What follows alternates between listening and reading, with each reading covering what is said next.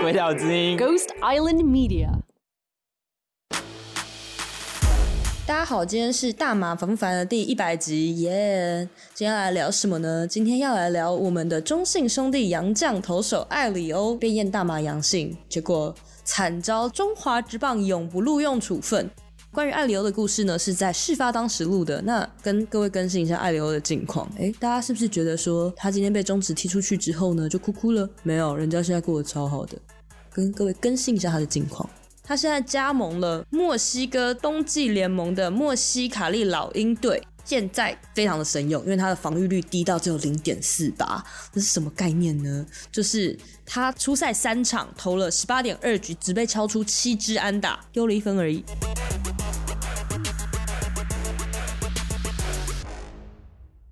现在是下午四点二十分，你正在收听的是《鬼岛之音》电台大麻烦不烦节目，我是金喜律师，我的专长是解决大家的大麻烦。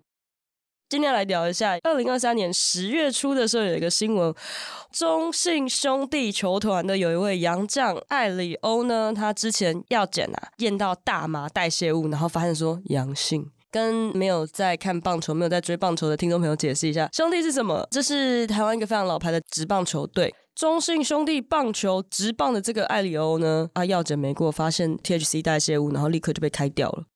他、被开掉都不用玩嘞。然后这位是杨将，而且我们台湾的中职联盟呢有说呢，依照违禁药品检验作业要点及惩罚规定哦，联盟的国内外单位例行药检中，或者是司法单位检验出毒品反应。一律列为永不录用人员，一律列为永不录用人员，这是什么意思呢？就是他，我们艾里欧从阳性兄弟变成阴性兄弟，他还是不能打中职。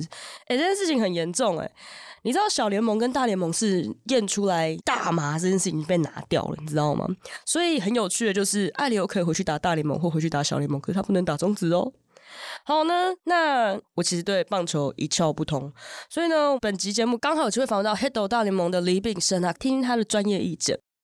艾里欧事件对台湾职棒的冲击呢？我觉得最主要还是在于中英兄弟球团呐，因为他们在战力上面呢，就忽然少了一个洋将。那因为中华职棒有规定说，八月三十一号以后，你的洋将名单就不能再更动，所以叫做八三一大限。那这件事情发生是已经八三一之后，所以他们等于是比其他球队少了一个很重要的洋将的名额哦。洋将的战力对于中职的球队特别的重要。那特别是洋将大部分都是先发投手，那先发投手左右比赛的成分又很大哦，所以你在球季例行赛尾声少了一个洋投的战力，会真的对整个球队的实力上面或表现上面会有比较大的影响。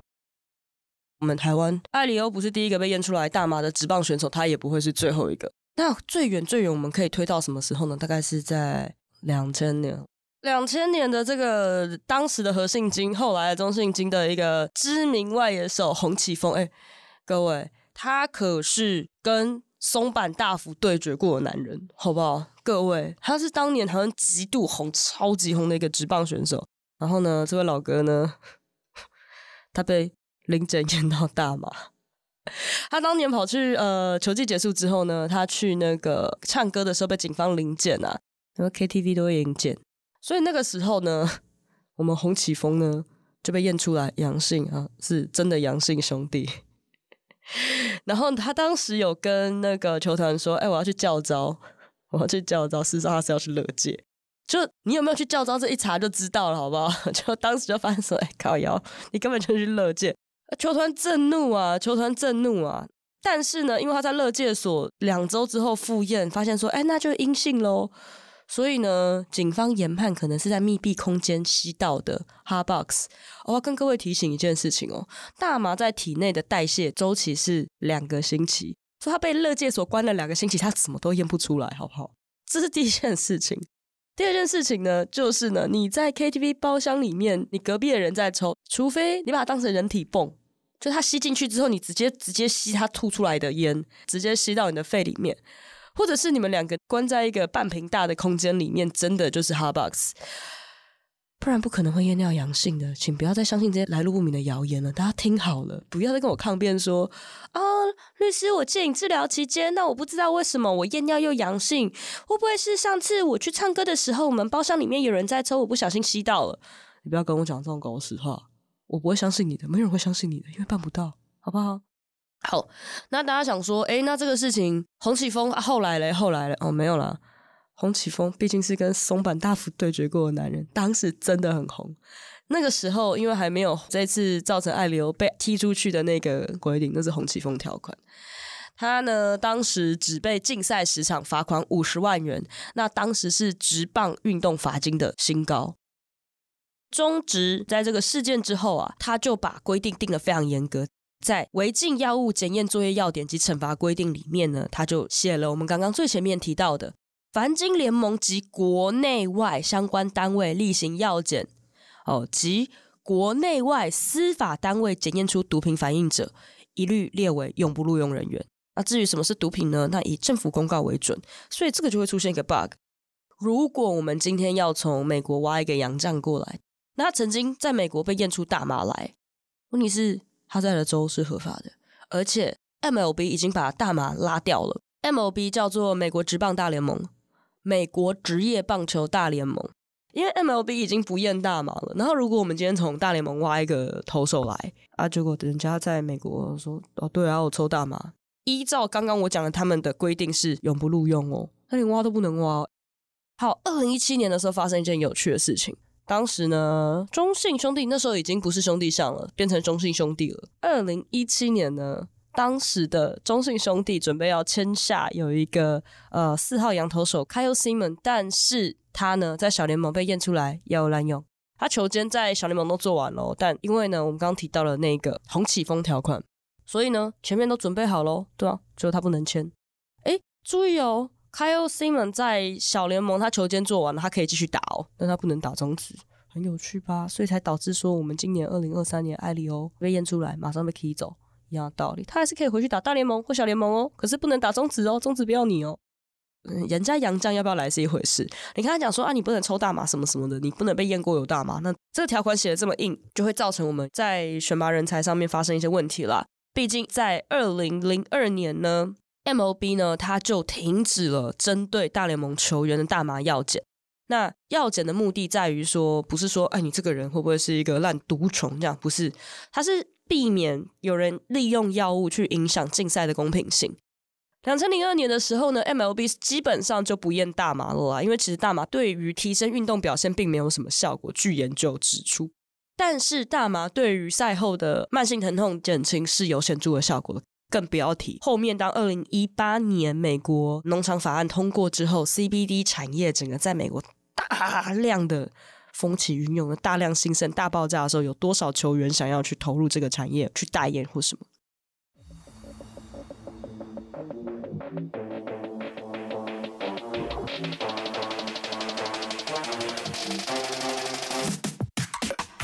虽然二零零二年 MLB 就事实上的不验大麻了，但是这整件事情变成定案是二零一九年在圣地亚哥冬季会议上，那 MLB 跟他的球员工会，诶，大家知道职棒联盟的球员是有一个工会的 Labor Union，那他们去跟球团里面协商，他们还是不希望说这个东西留在违禁药品清单上。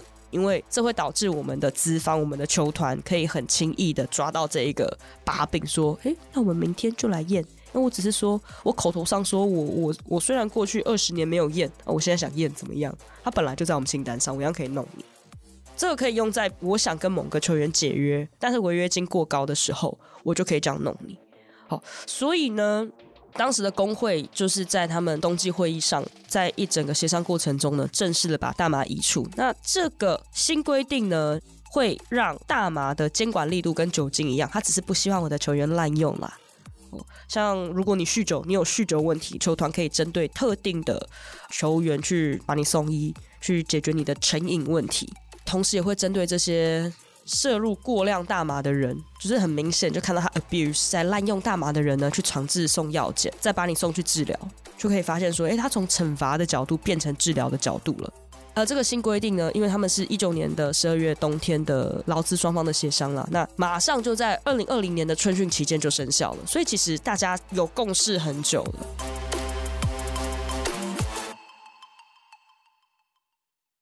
我们刚刚提到了说。大麻有良好的运动伤害的止痛效果跟帮助恢复的效果，帮助修复的效果嘛。所以嘞，大家如果有印象，有另外一个碰撞更激烈的运动，呃，不是摔跤，很可惜的不是摔跤，呃，这是冰球。就当时北美职业曲棍球联盟呢，他们当时在二零一二年的时候集体谈判，就把解禁大麻就当成筹码，直接就拿出来跟他们的球员们谈判，就说：“哎，那个，因为当时二零一二年夏天的时候出了一个大事，就是北美职业曲棍球联盟那时候停摆，因为大家罢工了，还有一波出走潮这样子，所以他们那时候就说：哎，那不然那个大家冷静点，冷静点，我们把大麻移走，我们把大麻移走，这样。”那其实曲棍球联盟是他们这整个四大联盟，就是有曲棍球、直篮、直棒，还有美式足球。北美曲棍球联盟呢，是在这四大联盟里面对所有药物最开放、最进步的一个联盟。必要时候，他们还是会验对于这些过量，像跟那个美国职棒联盟一样、大联盟一样、MLB 一样，他会针对这些有大麻滥用的运动员，他们还是会希望送你去检查。然后用我安排你去戒瘾，因为你成瘾上瘾已经影响到你的生活了，包含酒瘾。运动员滥用药物这件事情其实是常见的，因为他们身体的伤病真的很严重。那还有一种药物常常被滥用，就是美国的止痛药。美国止痛药跟台湾的止痛药，我们想说普拿疼的吃会怎么样？吃肝功能会坏掉。但美国人不是吃普拿疼，他们是吃鸦片类止痛药，还有芬太尼。M O B 在一九年的时候有一个 LA 天使的一个投手死掉，就是因为芬太尼跟鸦片类止痛药过量。因为职业的运动选手大量的在消耗他们的关节跟肌肉，其实真的很痛，那个慢性疼痛不是开玩笑，所以很多人会有这种滥用问题。而且最严重、最麻烦的是鸦片类止痛药啊，鸦片类止痛药会导致你的中枢神经麻木，然后你就会你就会没有办法呼吸，就死了。那芬太尼更不用讲，芬太尼其实造成美国很多街上游荡的那些 zombie 啊，那些僵尸，其实很多都是芬太尼滥用的滥用者。一点点的芬太尼就可以麻痹一整头大象，芬太尼滥用是一件很严重的问题。所以当时的北美曲棍球联盟，他们用这种比较开放的态度去面对呃药物滥用的球员，我觉得是比较好的事情啦。那当然，其他的职业联盟也开始渐渐的跟进，像比如说我刚刚讲的美国职棒大联盟，还有美国的美式足球联盟，那也在二零二零年呢开始讨论说，我们要把大麻移除违禁药品清单呢列为讨论的日程。其实 NBA 也是，那大概在这几年，大家知道很多 NBA 球员或是退役球员在开大麻店这件事情，可是呢，他们在一九八六年呢，当时的总裁 David Stern。他就是 NBA 界的安斯林格，当时严打就是严禁各种的药物，去肃整这整个赛场风气。但是你也知道，在美国大麻开始合法、开始渐渐开放之后，你用这么严格过时的法律去禁止，去把你那些有用过大麻、没有通过大麻药检的球员踢出你的球团，是一件很不明智的行为，因为你到时候会没有人可以用哦，一堆人抽了跟烟囱一样。所以呢，其实 NBA 呢，他们已经开始跟球员工会达成协议了。那渐渐的，他们会正式的把大麻从禁药检测的范围中移除。虽然他们不验大麻很久很久了，但是就像我刚刚前面讲的，MLB 在球员工会跟球团谈判的过程一样，他只要在这个禁药清单上，就可以变成球团把你 fire 掉的一个很好的利器。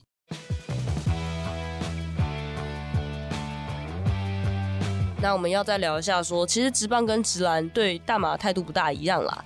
那我们刚刚有提过谁？张宗宪对吧？但是他可以继续打球。但是张宗宪并不是第一个在台湾被抓到大麻阳性的篮球员。当时二零一八年的时候，美国把 THC 含量在零点三 percent 以下的大麻呢，呃，当成农产品。Meanwhile in Taiwan，二零一八年的十二月，金九篮球队呢有一位球员叫做。Paris Bass 贝斯呢，他被盘查，还要被临检，然后验到大麻。他说：“大麻怎么来的？大麻是他在台北的夜店陌生人给他的，不知道那个陌生人叫不叫 Jason。”那其实呢，持有大麻跟使用大麻呢，在台湾哦，你可能也不会留下犯罪记录。而且 Harris Bass 当时也才二十三岁而已。那在他长大的过程中，美国基本上已经不管大麻了，基本上。所以他就直接被金九开掉了，很可惜。也比较有可能的是，因为金门酒厂它毕竟也是有一些官股成分在了，公股成分在，所以呃会比较严格。那不像是我们后来张宗宪，张宗宪在二零二零年的夏天一样是被临检，当时他在宝岛梦想家，然后被临检发现车上有大麻，我们还偷偷做了一集笑他，然后他本人还听到，还直接跟我说那集我有听。对不起，如果你还有听。我还是 Q 你了，但是两相对照之下啦，虽然当时那个梦想家有把他开掉，但是呢，他现在还在富邦勇士效力吧，因为毕竟他只是缓起诉，也没有前科，也没有前案记录，就比较不像说金九企业文化偏保守的状态下。另外一方面也是富邦勇士，就是老板惜才啦，我们珍惜球员的人才得来不易这样子，所以就有把他留下来继续。像目前还在打，而且打得非常非常的好，并没有因为他抽大麻而有造成他运动表现下降。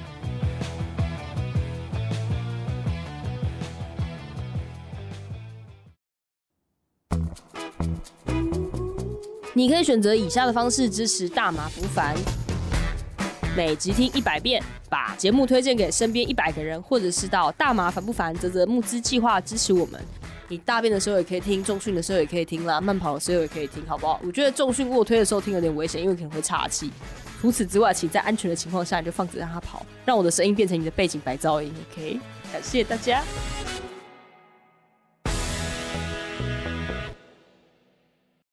刚刚提到说很多 NBA 球星吼。球员啊，抽了跟烟囱一样。哎，我们就要提到有一个，早在二零一一年的时候呢，当时 NBA 有一个球星叫 Al Harrington，他就创立了一间大麻公司叫 Viola Viola Brands。Viola 是他阿嬷，那他阿嬷那时候是什么问题呢？阿嬷有青光眼，他那时候就说：“阿嬷要不要跟我一起抽？”然后阿嬷就想说：“好哦，这样子。”那大家要注意哦，那是二零一一年，二零一一不是二零二一哦。二零一一年是什么概念？二零一一年是加州当时大麻还只是医疗合法的状态，所以当时我们非常有远见的这位 L. Harrington 呢，在众人告诉他说不可能啦，联邦不会合法的情况下呢，马上他就那时候就创业去开大麻公司。大家知道，职业球员的运动生涯其实蛮短暂的。像我刚刚讲的，很多球员会遭受到一些伤病的问题。那他当时为了阿玛 Viola，所以就开了这一家大麻公司呢。现在是二零二三年哦，十二年过去了，NBA 球员各种人，所有人都在狂开大麻店的情况下，Viola 呢，就是你知道人家早先进去嘛，然后他又有名嘛，所以他现在在这个产业里面其实走得非常前面。那他甚至呢，在五个美国大麻合法州，甚至还卖到加拿大去。所以这是一个非常成功的从球员转到商人的一个成功的典范，而且是靠他热爱的事物就是大麻，而且谢谢他的阿嬷。紧接着在二零一八年呢，世界反兴奋剂机构呢，他们把 CBD 从球员禁用物质名单清除了。好，事实上这个世界反兴奋剂机构呢，它一直在禁用大家用大麻啦。那其实大麻素因为一朵大麻花里面会有 CBD，会有 THC 嘛。可是 CBD 第一个它没有精神活性，第二个它不是毒品，那第三个它其实对真正的舒缓、消炎跟修复作用，其实大部分都在 CBD。同时，为什么它是二零一八年世界反兴奋剂机构把 CBD 从球员禁用物质清单移除？因为当年有一个很重要的法案叫做二零一八农场法案，农场法案把 THC 残留量零点三 percent 以下的大麻制品或大麻 hemp 大麻植株。列为农产品，所以 CBD 整个产业蓬勃发展。也就是同一年，这个世界反兴奋剂机构呢，直接把 CBD 从球员禁用物质名单中移除了。美国反兴奋剂机构呢，也在同时迅速的解禁了 CBD 成分。所以球员大家可以看到他在赛场边涂 CBD，那都是可以的。那当然喽，你以为只有 L. Harrington 想到这件事情吗？没有，其他很多球员也开始渐渐的加入这个产业。一九年，我们这些球员们开始，应该说 CBD 厂商们开始纷纷的对球员伸出了他们的魔手啊，不是，是伸出了友谊之手。我有黄金，给你黄金，这是绿金啊。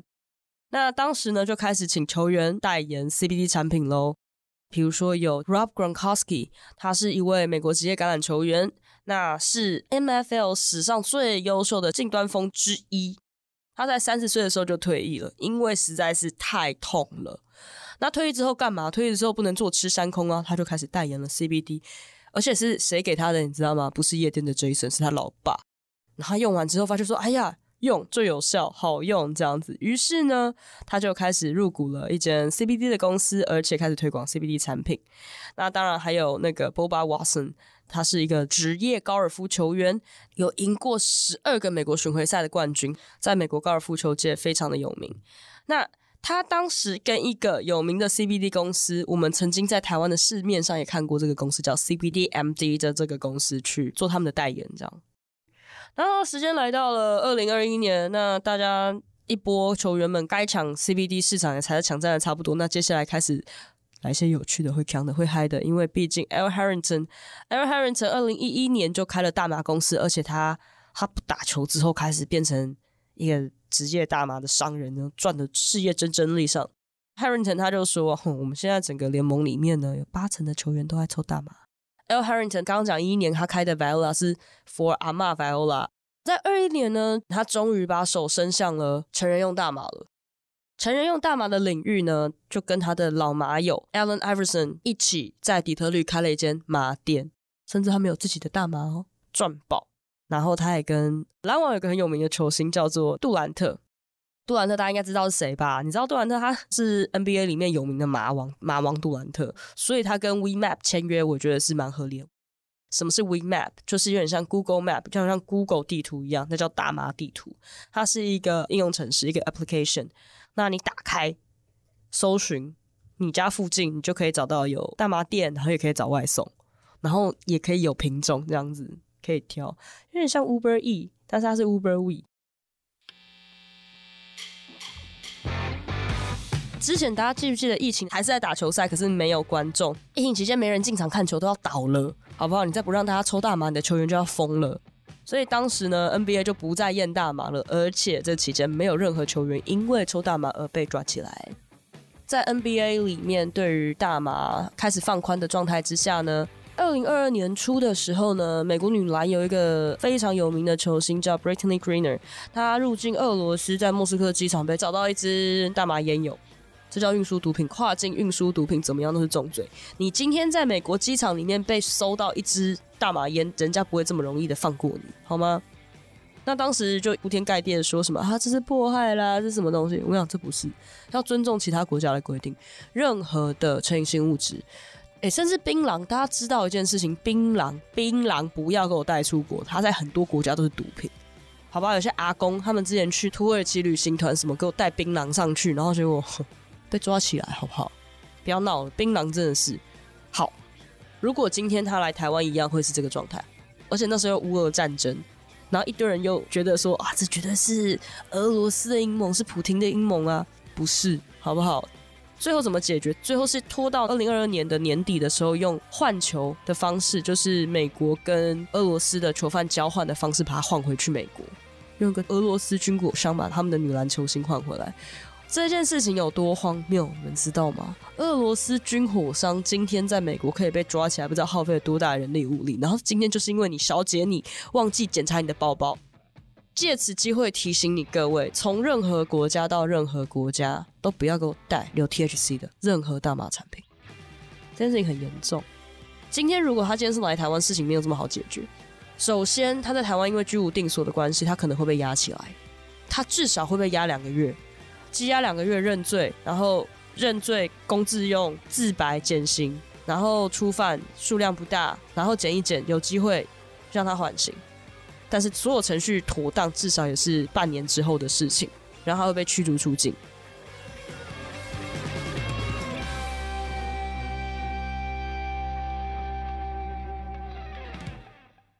好，那这要再提到一件事情，就是美国虽然很多州大麻都合法，导致了这些球星，而且 NBA 球星们其实真的是仇很大。那在二零二二年，他八月的时候，我记得是夏天的时候，你想想看，二月的时候，他们女篮球员出事。而其他的球员完全没有意识到这件事情多严重。在八月的时候呢，有一位前 NBA 球员叫做尚波特，他因为持有了一百七十公克的大麻，在达拉斯国际机场呢被抓到。他那时候要去洛杉矶，然后呢，海关的安检人员在他的背包里面呢找到了一大包六盎司以上的大麻，一百七十克，一百七十克在台湾可以让你牢底坐穿。我跟你讲。到底为什么你一定要从达拉斯带去？就是 LA，LA 没有大麻吗？而且他那时候是为了要去找他女儿。诶，大家记得哦，从合法州到合法州一样是不能带上飞机的哦，大家一定要记得这件事情。好，发生了这么多一些乱七八糟的事情，但在二零二二年的十月，诶，大家记不记得有一个小女孩 Charlotte Figi 的故事？那那时候有一个 CBD 的品种的大麻叫做 Charlotte's Web，那最后这个变成一个蛮有名的品牌叫 Charlotte Web CBD，它。